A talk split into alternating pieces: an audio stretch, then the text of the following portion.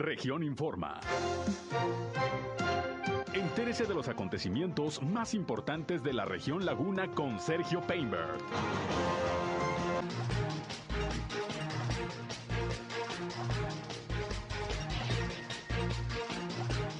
Consejos Ciudadanos de Seguridad Pública en el país se reúnen en Torreón.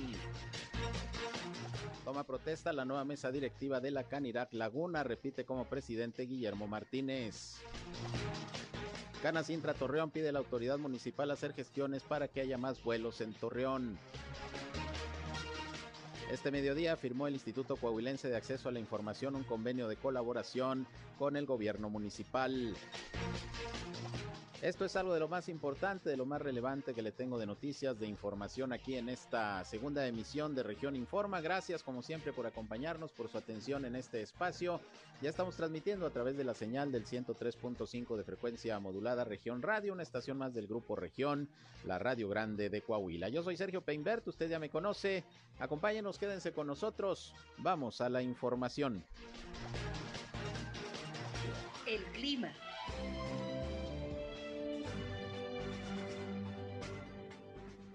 Espera que hoy por la tarde tengamos una temperatura de los 27 a los 18 grados centígrados. Eh, el día de mañana vamos a amanecer con una temperatura mínima de los 8 a los 10 grados centígrados. Ya por la tarde eh, acercamos a los 30 grados centígrados. El fin de semana vamos a tener con temperaturas eh, por la mañana de templadas, frescas y ya por la tarde cálidas. Eh, cielo despejado principalmente sin posibilidad de precipitación eh, sin manera vamos a tener un fin de semana mucho, muy agradable. El clima.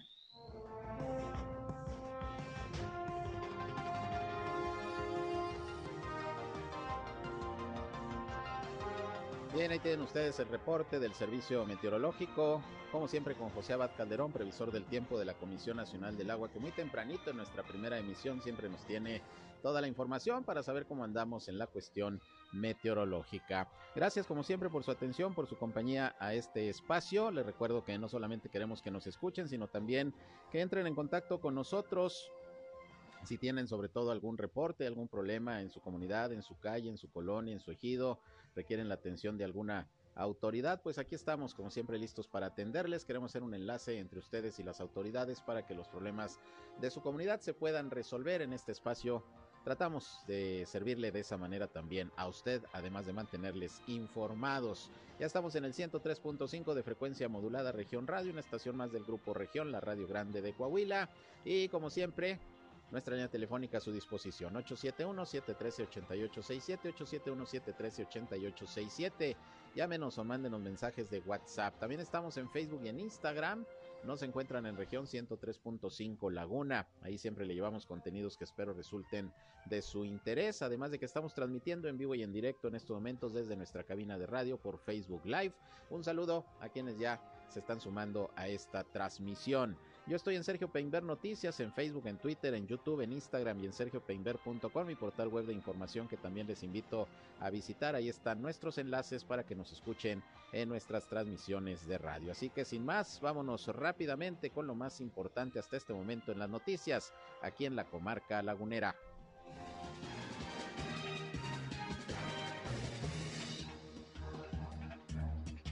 Bien, como todos los días, pues vamos a iniciar con los reportes de la situación del COVID-19 en Coahuila y en Durango. Ya se emitieron los informes de hoy por parte de las autoridades de salud y bueno, afortunadamente pues se siguen eh, registrando cifras muy bajas de contagios de COVID-19. De hecho, por ejemplo, en Coahuila disminuyeron prácticamente a la mitad. Ayer se reportaron 30 casos, hoy solamente 14. 14 nuevos casos de COVID-19 en Coahuila. Dos defunciones son las que se reportan, una en frontera y una en la ciudad de Torreón. De estos 14 nuevos casos, 8 corresponden a Saltillo, a la capital del estado, dos a Torreón y los demás eh, contagios se registran en frontera Monclova, Piedras Negras y San Juan de Sabina, solamente Torreón de la comarca lagunera. Esto pues sin duda es una buena noticia, van bajando en toda la región, en toda la laguna los contagios y también la hospitalización y el número de decesos. Ya con estas cifras está llegando el estado de Coahuila a 146.829 casos positivos de virus SARS-CoV-2 y son 8.763 decesos. Bajó también el número de hospitalizados con relación a la cifra de ayer. Hoy se reportan 19 entre casos sospechosos y confirmados de coronavirus. de estos casos, 10 pacientes son de Torreón, 7 de Saltillo y uno respectivamente en Piedras Negras y en Acuña. Coahuila se mantiene en semáforo epidemiológico, ya sabe usted, en color verde, como prácticamente está así ya todo el país. Y en el estado de Durango, también esta mañana, el doctor Sergio González Romero, secretario de Salud, dio las cifras del coronavirus, del COVID-19 también al día de hoy. Durango se encuentra entre las entidades con números más bajos en la cuestión de la incidencia de contagios, de hospitalizaciones y de decesos. Y bueno, pues la idea es mantenerse en esa condición. Ya en los próximos días, ayer anunciaba el gobernador José Rosa Saizpuro que se va a reunir el eh, Comité de Seguridad en materia de salud para pues definir algunas medidas que seguramente se irán aplicando para eh, comenzar a aperturar más las actividades económicas, eh, sociales, culturales, deportivas, etcétera, para pues mantener precisamente poco a poco un eh, crecimiento de las actividades en todos los ámbitos, también en el estado de Durango. Vamos a escuchar por lo pronto el reporte de COVID-19 hoy en Durango por parte del secretario de Salud, Sergio González Romero. Son 65.754 casos confirmados con 3.431 defunciones. Son 10 nuevos casos con dos defunciones. De los casos, el municipio de Durango fue con número de 8 Gómez Palacio 1 y Pueblo Nuevo 1 y las defunciones son del municipio de Durango y de Nuevo Ideal. En las barras horizontales ya sobrepasamos los 36 mil en el municipio de Durango, con 13.559 en Gómez y el resto de los municipios que se veían afectados están muy estables. Son 68 casos activos y como vemos en la pantalla, la mayoría de los municipios están en blanco, es decir, no tienen casos activos o casos positivos en los últimos 14 días.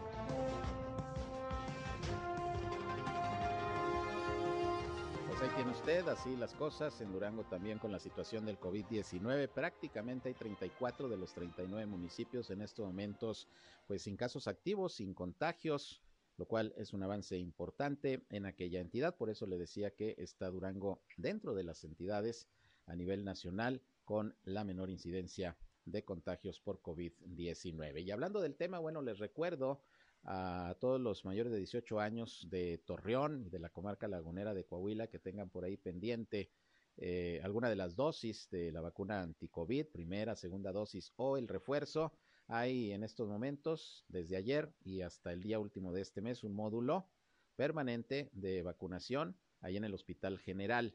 Eh, va a estar ahí hasta el día último de marzo, solamente sábado y domingo. Estos que vienen, mañana y pasado mañana no habrá actividad, pero eh, hoy y a partir de lunes hasta que termine el mes habrá vacunación para rezagados mayores de 18 años que no hayan recibido todavía ninguna dosis o les falte alguna. La primera, la segunda o la de refuerzo de acuerdo a lo que programó el gobierno federal junto con las autoridades de salud, aquí precisamente de la ciudad de Torreón. En particular, la modalidad es peatonal y el horario de 8 a 1 de la tarde durante todos estos días, este módulo permanente de vacunación ahí en el Hospital General de Torreón para que no lo echen saco roto y bueno, pues eh, vaya, vaya a vacunarse, esa es, esa es la recomendación. Y bueno, eh, en otros temas, hoy precisamente en la rueda de prensa diaria que se da allá en la ciudad de Durango por parte del secretario de Salud para dar a conocer el tema del COVID-19, hoy hizo un pronunciamiento el gobernador de Durango, José Rosa Saizpuro, luego de que se reportara el caso de una joven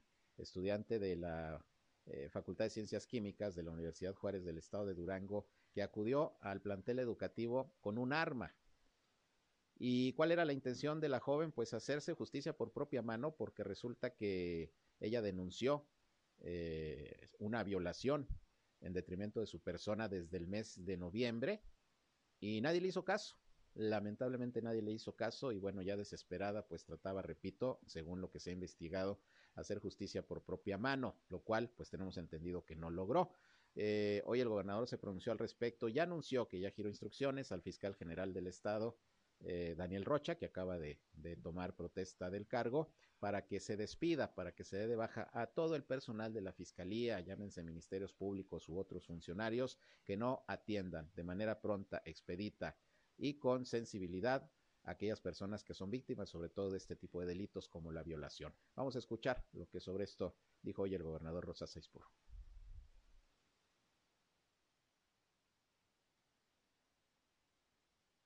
Bien, en unos momentos a ver si tenemos eh, listo eh, el audio. el asunto es que dijo que ya también se tuvo contacto con la eh, Universidad Juárez del Estado de Durango para que aporte todas las eh, pruebas que se tengan, videos, en fin, todo lo necesario para dar seguimiento a esta carpeta de investigación y que se haga justicia, que se haga justicia a esta, a esta joven que fue víctima de violación y que, como muchos casos ocurre, no, no, no hubo eh, respuesta por parte de las autoridades.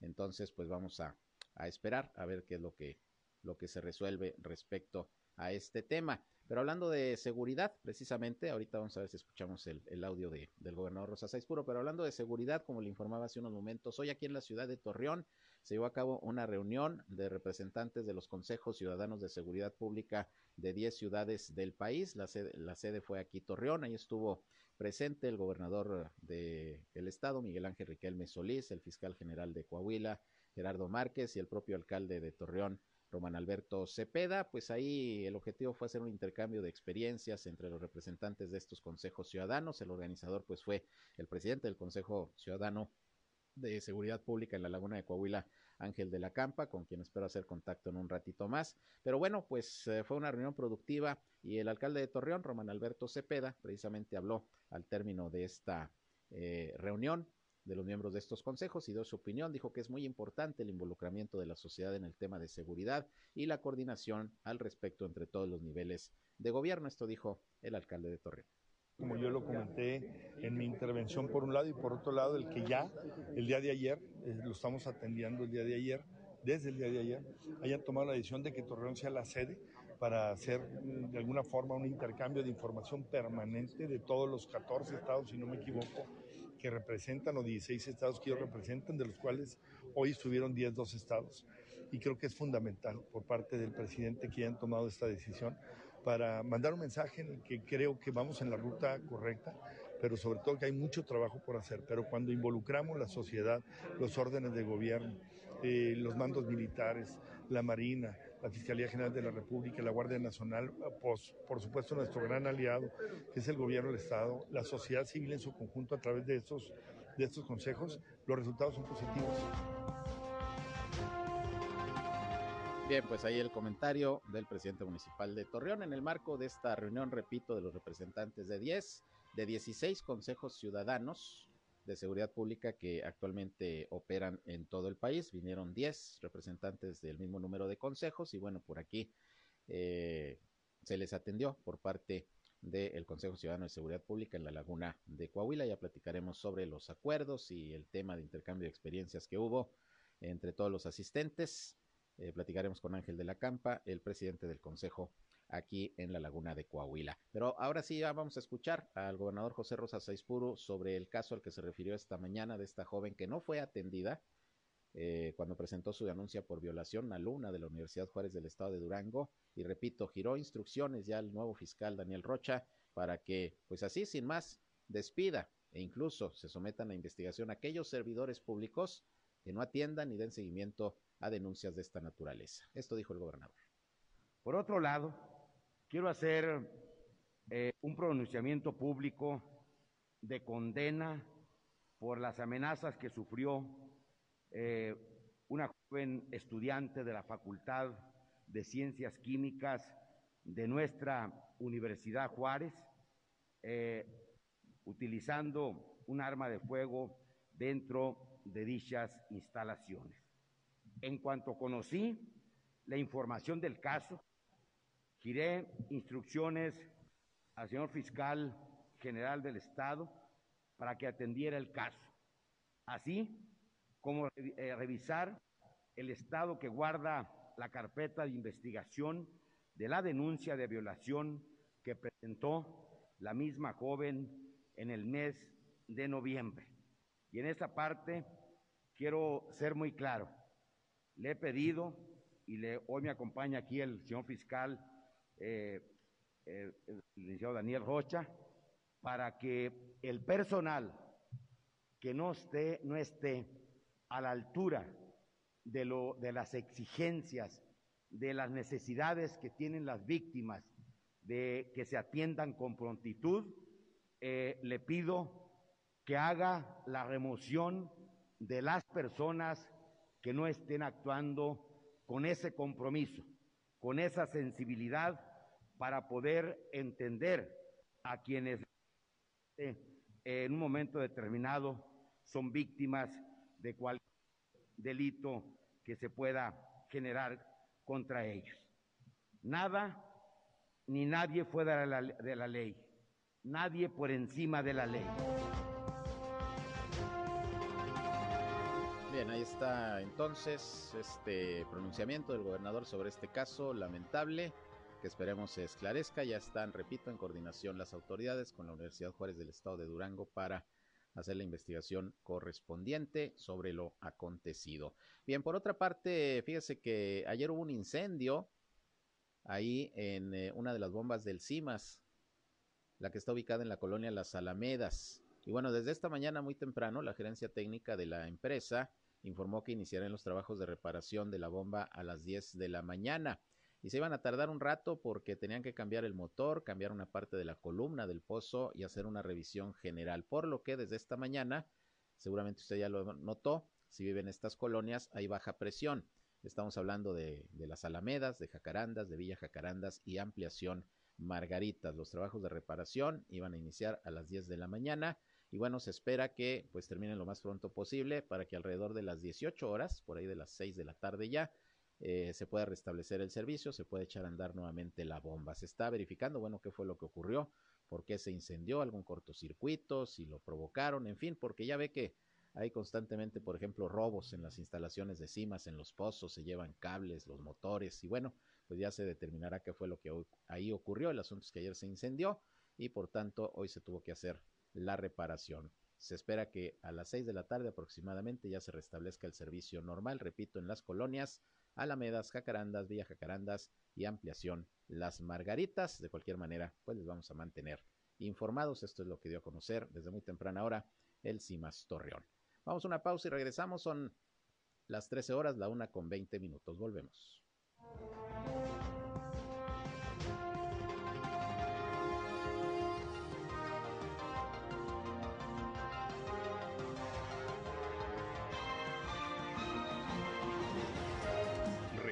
Informa. Ya volvemos. Al aire, región 103.5. Continuamos en región Informa.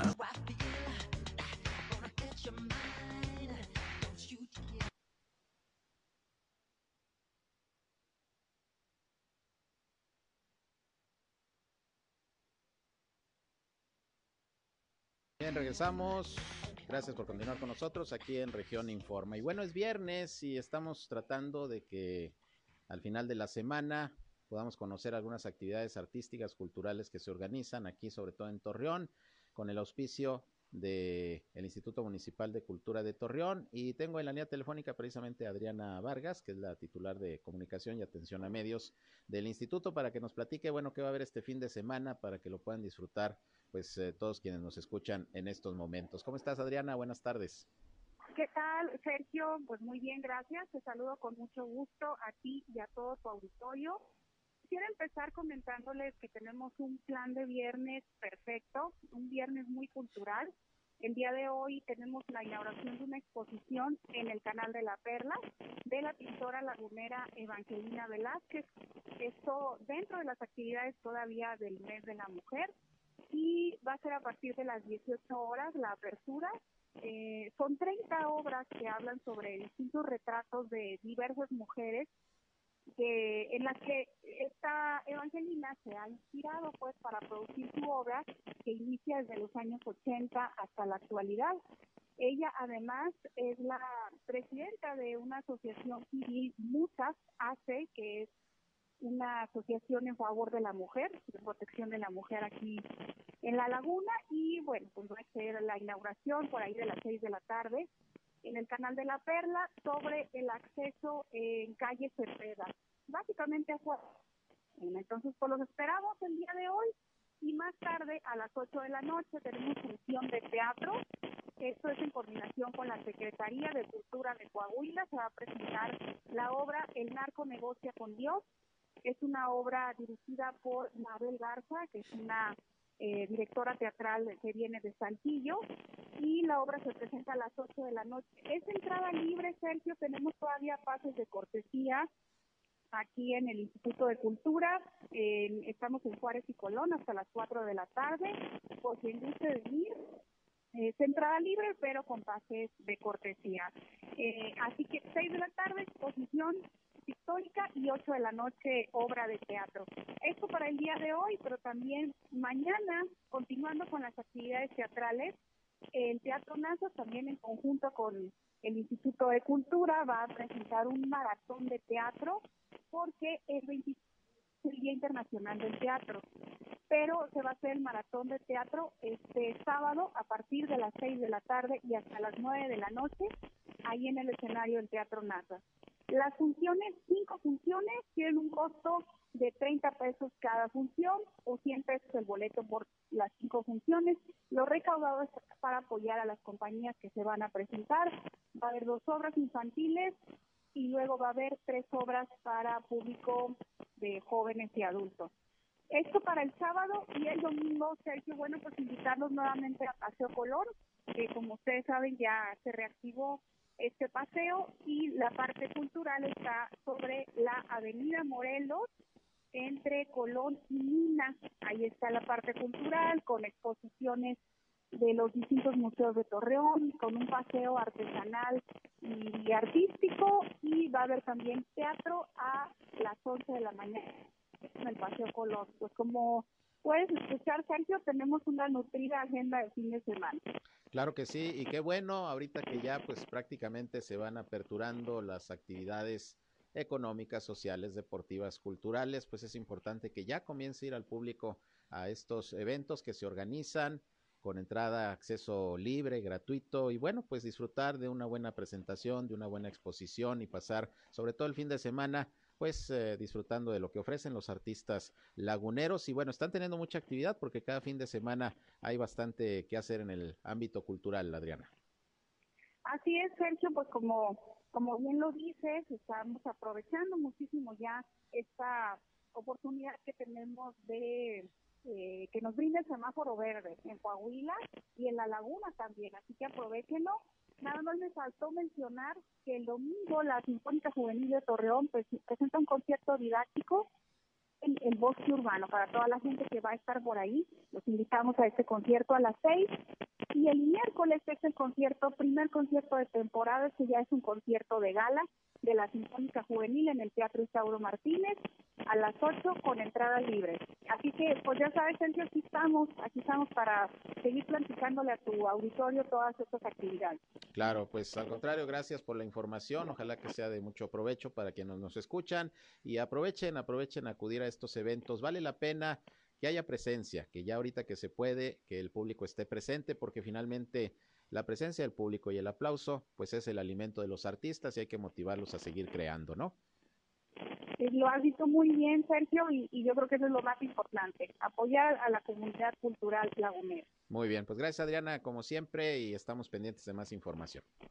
Claro que sí, que pases excelente fin de semana a ti y a tu auditorio. Igualmente, muchas gracias. Adriana Vargas, quien es la titular de Comunicación y Atención a Medios del Instituto Municipal de Cultura de Torreón. Y estén pendientes porque al ratito les tengo otra sorpresa. Les voy a regalar boletos para la lucha libre, que yo sé que, les gusta mucho a, aquí en la comarca lagunera, a jóvenes, a niños, adultos, la lucha libre. Ahorita les platico eh, dónde va a ser y cómo les voy a regalar los boletos. Antes, antes vámonos a escuchar a Guillermo Martínez, presidente de la Canidad Laguna, por un periodo más, por un año más, que le permiten los estatutos de la Cámara.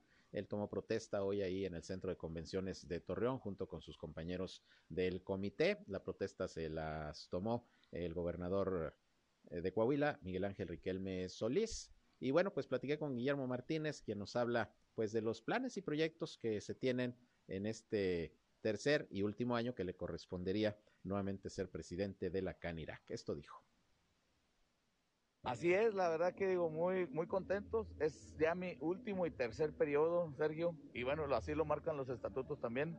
Nada más hasta tres años y creo que es bueno, nada más un ciclo, ¿no? Pues mira, la verdad que vamos a trabajar todavía en muchos proyectos que fueron muy efectivos del año pasado, como son los eventos que ya hemos llevado año con año, como lo es el evento de la Mega Reliquia, que ya va a ser nuestra séptima edición.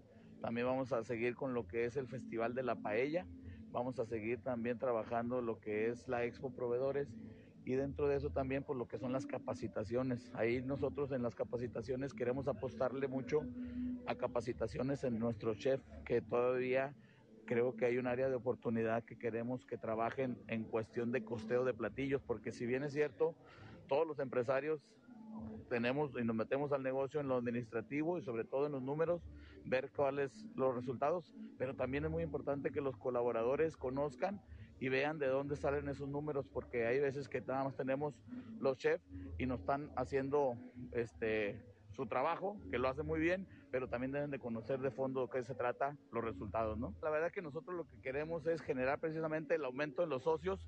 Nosotros tenemos en la actualidad 245 socios, pero queremos llegar a, uno, a un rango de 300 a 350 socios en lo que es este año 2021. Bien, pues ahí los planes y proyectos para este nuevo año de gestión de Guillermo Martínez al frente de nuevo de Canirac, la Cámara de Restaurantes en la comarca lagunera. Y por otra parte, bueno, al término de este evento, de la toma de protesta de la nueva mesa directiva de Canirac, el gobernador Miguel Ángel Riquelme Solís, pues fue entrevistado por los medios de comunicación, habló de varios temas, comentó pues todo el operativo de vigilancia que se va a desarrollar en el Cerro de las Noas por la Semana Santa, por el Via Crucis, lo cual ya anunciaron eh, precisamente tanto eh, las autoridades como el propio Santuario del Cristo de las Noas. Pero bueno, también hizo algunas recomendaciones y habló sobre pues la seguridad en el estado y las recomendaciones para quienes del estado pues vayan a algunos otros uh, lugares del país, algunas otras entidades en donde pues la seguridad está bastante complicada, llámese por ejemplo Zacatecas, Michoacán, Tamaulipas, eh, Colima, no se diga, a pesar de ser un estado muy pequeño, pues trae serios problemas de inseguridad, de la actuación de grupos delincuenciales, en fin, vamos a escuchar lo que sobre esto comentó Miguel Ángel Riquelme Solís esta mañana ahí en el Centro de Convenciones de Torreón. Mira, María Elena, eh, hemos hecho con toda responsabilidad eh, sugerencia a los habitantes de, Coahuila que transiten por nuestras carreteras y que salgan por Piedras Negras y Acuña. Eh, se hace generalmente los que salen, que salen a, San Antonio, pues lo pueden hacer por, por Piedras Negras. Es una hora más y, y, y, la verdad está en responsabilidad de nosotros la seguridad de nuestras carreteras. Lo demás escapa de mis manos. Entonces es la sugerencia nada más de lo que está en manos del gobernador o del gobierno del estado de Coahuila para brindar seguridad a quienes transitan por nuestras, por nuestras carreteras. Hemos tenido incidencias en los municipios vecinos.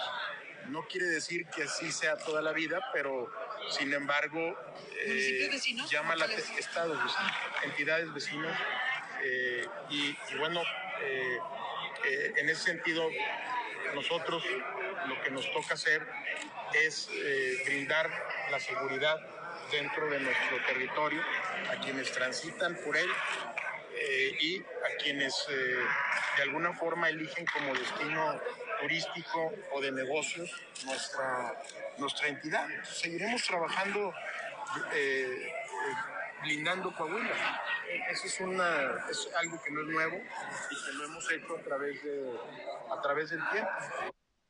Bien, pues ahí las sugerencias, recomendaciones del gobernador para quienes vayan a viajar, sobre todo a Estados Unidos, mucho cuidado en ir a entidades eh, vecinas, donde la situación de seguridad pues es complicada, él mismo lo dice, no menciona nombres, pero le comento el caso nada más de Zacatecas o de Tamaulipas, incluso también Nuevo León, ahí tiene todavía sus problemas, y bueno, pues esperemos que en la medida de lo posible haya un saldo blanco en este periodo vacacional de Semana Santa, no solamente en Coahuila, sino en todo el país. Difícil, pero pues la, la idea es que eh, los propios ciudadanos tomen sus precauciones, sobre todo a la hora de acudir a lugares que pues desde hace tiempo están muy emproblemados con la, la cuestión de la inseguridad. Pero hablando de cuestiones de, de viajes y de todo esto, fíjese que ayer se presentó con los miembros del Consejo de Canacintra Torreón, el alcalde Román Alberto Cepeda, y pues estuvo hablando de los planes, proyectos, sobre todo en términos de desarrollo económico que tiene la administración, todo lo que es el Instituto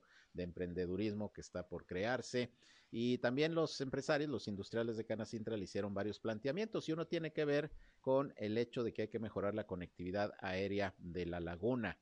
Eh, Carlos González Silva, que es el presidente de, de, Canacintra, platicamos con él y nos dijo que fue una de las peticiones principales al alcalde, que sean gestiones, quizá en suma de esfuerzos con el gobierno del estado ante las líneas aéreas, para que haya más vuelos a más destinos, en el caso de, del aeropuerto de Torreón, incluyendo incluso a lo mejor ya programar algunos vuelos al nuevo aeropuerto internacional Felipe Ángeles, inaugurado por el presidente de la República el pasado, el pasado lunes. Vamos a escuchar lo que Carlos González Silva comentó sobre estos planteamientos que se le hicieron ayer por la noche al alcalde Román Alberto Cepeda.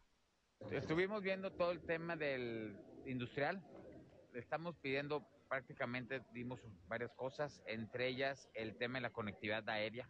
Necesitamos que Torreón cuente con más conectividad aérea porque prevemos que pudiera haber un problema con el tema del nuevo aeropuerto de Felipe Ángeles a final de cuentas no se están creciendo los vuelos, la conectividad no va a estar con México y nuestra industria turística es más industrial.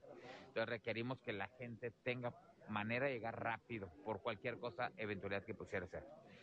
También les estuvimos proponiendo el ver con fondos de, de, de la ONU el crear plantas de tratamiento de aguas en cada zona industrial, porque de esa manera la industria pudiera utilizar el agua reciclada, porque no necesariamente en la industria necesitas agua potable y podíamos descargar el uso del agua potable para dejarla para la comunidad. Entonces estuvimos viendo varios temas, estamos viendo el tema que ellos traen, nos platicaron del tema del emprendurismo que está trabajando el alcalde, entonces en fin, empatamos agendas y la verdad muy contentos con, con la visita de él y, y con la visión que trae de él. Bien, pues ahí tienen ustedes lo que comentó Carlos González Silva pues vamos a esperar a ver si se va ampliando la conectividad aérea aquí en la comarca lagunera, que haya más vuelos de Torreón hacia diferentes destinos, porque así, dice el presidente de Canacintra, lo requiere, lo requiere la industria, el sector empresarial de esta región. Vámonos a una pausa y regresamos. Son las 13 horas, la una con 40 minutos pendientes, porque les voy a regalar boletos para la lucha libre que va a ser el domingo ahí en el auditorio municipal. Ahorita les comento cómo se pueden ganar estos pases. Vamos a la pausa, volvemos.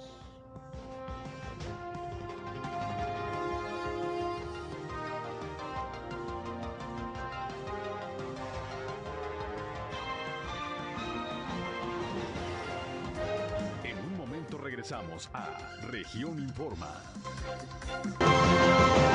Esto fue Región Informa. Ahora está al tanto de los acontecimientos más relevantes. Lo esperamos en la próxima emisión.